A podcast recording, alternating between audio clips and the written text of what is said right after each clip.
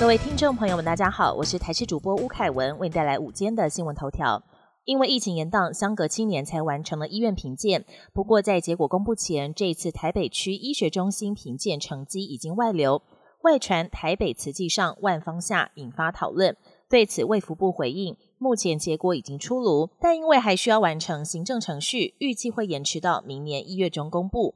医界也传出，是不是要让只有角逐医学中心的医院都进入医学中心之列？专家则担忧，这恐怕会增加健保总额的负担，让台北区健保点值严重被稀释。国防部二零二四年起恢复义务役一年一期，首批六百名役男将在一月二十五号入伍，接受八周入伍训及四十四周部队训。前者训练期间将有三天两夜的战术行军、野外宿营。后者要参与汉光演习、临安演习等。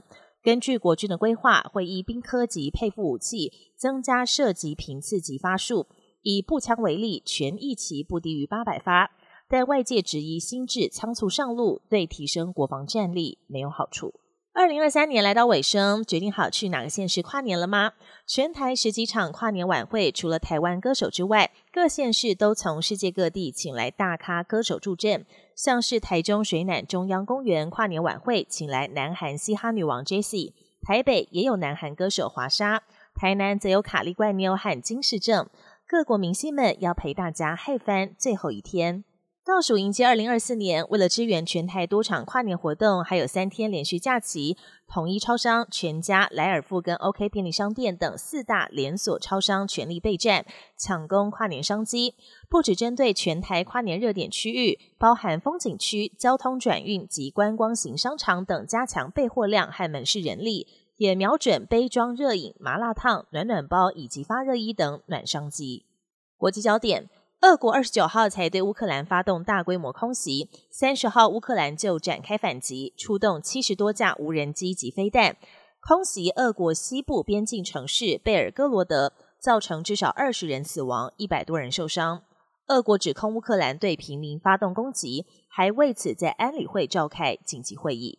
中国河南省宁陵县二十四号早上，一名国中生疑似遭霸凌，在校内坠楼身亡。警方调查以高空坠楼身亡结案，排除刑事案件的可能性，引发民众怒火。上万名愤怒民众上街游行抗议，冲进校园，还跟警方发生冲突。当局出动大批警力维安，封锁附近街道，警告民众不要进城。最近英国各地降下大雨，连接英法两国的欧洲之星高速铁路隧道意外淹水，造成交通大乱，至少四十一个班次三十号被迫取消。数千名旅客困在火车站，跨年假期面临泡汤，什么时候才会恢复通车，还是未知数。